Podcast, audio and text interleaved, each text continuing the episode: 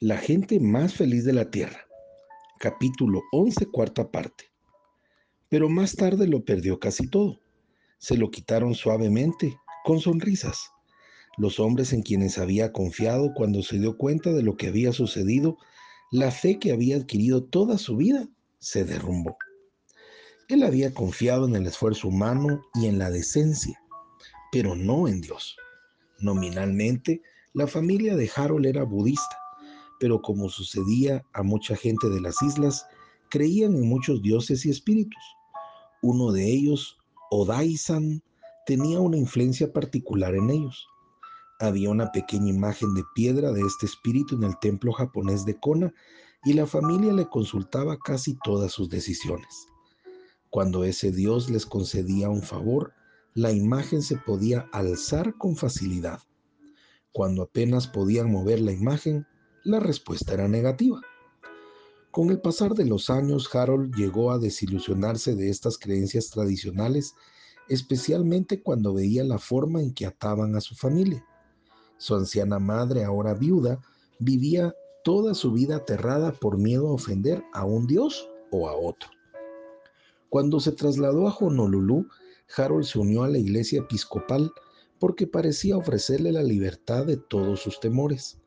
Había intentado conducir a su madre a que aceptase el cristianismo también, pero ella explicó que también Jesús era uno de esos dioses a quien ella oraba. Pero según ella, el principal interés de Jesús se centraba en la gente blanca. Cada una de sus imágenes y cuadros, explicaba ella, lo representaban con barba, prueba evidente de que muy poco podía interesarse por los orientales.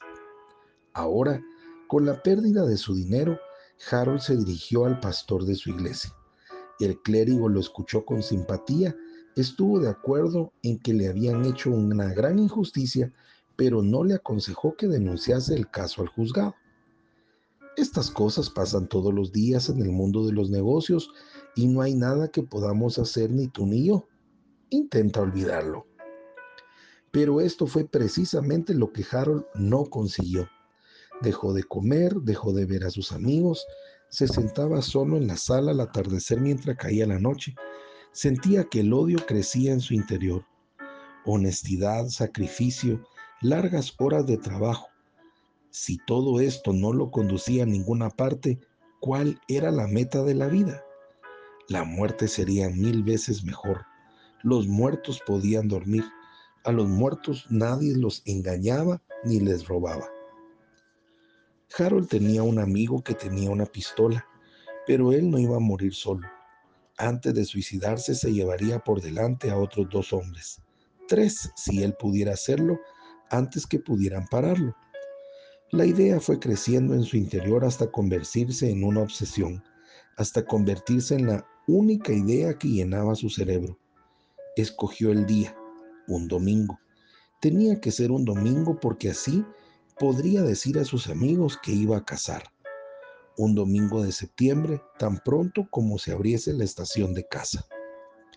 Llegó el domingo escogido por Harold. Su esposa le pidió nuevamente que fuese a la iglesia. Harold no había vuelto a la iglesia después de su conversación con el pastor y Harold solo movió la cabeza. Por lo menos por la televisión, le suplicó ella. Mira el partido de fútbol. Aquella extraña indiferencia a todo la estaba abrumando. Harold hizo un movimiento de cabeza, luego miró a su esposa con expresión adusta. Ella nunca pudo sospechar lo que se proponía hacer, en absoluto. Ella presionó el botón del televisor, se quedó mirando el partido hasta que dejó de preocuparse y se marchó a la iglesia. Él le echó un vistazo a su reloj, las 10.35. Los juegos de la tarde ya debían haber comenzado ahí en el continente. Él lo cambió al cuadro. Había dos hombres hablando juntos. Uno era blanco y el otro no estaba seguro. Polinesio probablemente. Yo me reí entre los dientes al recordarlo. ¿Cuántas veces había alabado al Señor por este curioso tipo de rostro armenio? Los judíos me tomaban por judío, los árabes por árabe. En América Latina me hablaban en español, en el este me tomaban por indio y ahora en Honolulu me tomaban por hawaiano. En su tenso estado mental, Harold no pudo seguir lo que los dos hombres estaban hablando. Estaba inclinado hacia adelante en su silla como si aún fuera a encender el televisor. Solo miró sus rostros. Eran las personas con los rostros más felices que él recordaba haber visto. Intentó concentrarse en las palabras, pero sus pensamientos eran un torbellino en acción, de modo que siguió mirando y mientras lo hacía, una extraña paz reinó en la pequeña habitación en que se encontraba. Amor, armonía, esperanza. Al mismo tiempo que pensaba en las palabras, un sentimiento de paz y perdón parecían fluir del mismo aparato de televisión. Al final del programa apareció un número de teléfono en la pantalla. Todavía sentado sobre el asiento acoginado en su silla, donde estaba desde que apareció la imagen en la pantalla, Harold repitió el número para sí. Minutos después estaba hablando con Roy Hitchcock, miembro de nuestro capítulo de Honolulu, escuchando palabras demasiado hermosas para creerlas. Jesús conoce todos los detalles de tu situación. Jesús es la respuesta. Jesús te ama. Hoy en día Harold es un líder, no solamente en su iglesia episcopal, sino también en los programas de fraternidad en todas las islas. Nunca recuperó su dinero, pero en la fraternidad lo ayudaron a librarse del peso del resentimiento y de la rabia y a convertirse en una persona en victoria. No solamente él ha iniciado una refrescante renovación de sí mismo, sino que ha ayudado a centenares de otras personas a renovarse. Entre las primeras personas a quienes ayudó se encontró su anciana madre, de 81 años. Al ver el cambio de su hija, se dio cuenta de que había un poder mayor que el de los espíritus que le habían apasionado por tanto tiempo. Ella y otros miembros de su familia hicieron un montón con las numerosas imágenes y altares que tenían en su casa y los quemaron en el patio de una iglesia. La madre de Harold murió en 1973 como una serena y radiante cristiana.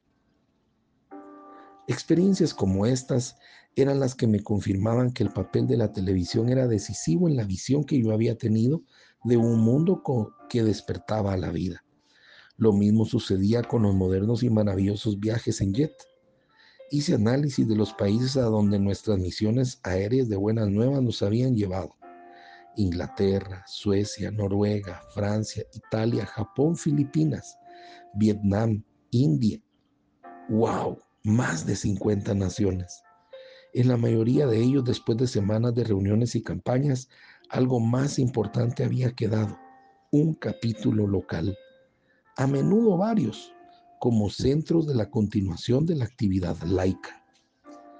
En otros países tales como Finlandia, Estonia, Yugoslavia, solo pudimos orar y esperar efectos a largo plazo. Pienso en la primera visita a un país comunista y la resolución que nació en mí. Fue en Cuba, después de la toma del poder por Castro y nuestro grupo estaba hospedado en la Habana Hilton, rebautizado ahora con el nombre de Cuba Libre. Castro había hecho del hotel su cuartel general y el lugar hervía de soldados armados pero nunca conseguimos verlo de cerca o saber si estaba allí o no. Una noche alrededor de las 2 de la mañana me estaba metiendo en la cama y de pronto supe que si me vestía y bajaba al restaurante por el ascensor, me encontraría cara a cara con Fidel Castro. Había tenido muchas experiencias con los avisos del Espíritu Santo para poner a cuestionar estos inexplicables chispazos de conocimiento, de modo que tan deprisa como pude, me vestí de nuevo. Rose abrió los ojos. ¿A dónde vas? preguntó. Abajo, a encontrarme con Castro. También Rose estaba acostumbrada a estos avisos del espíritu. Eso es interesante, dijo, con voz soñolienta. Soy Pablo Zárate y te deseo un día lleno de bendiciones. Hasta mañana.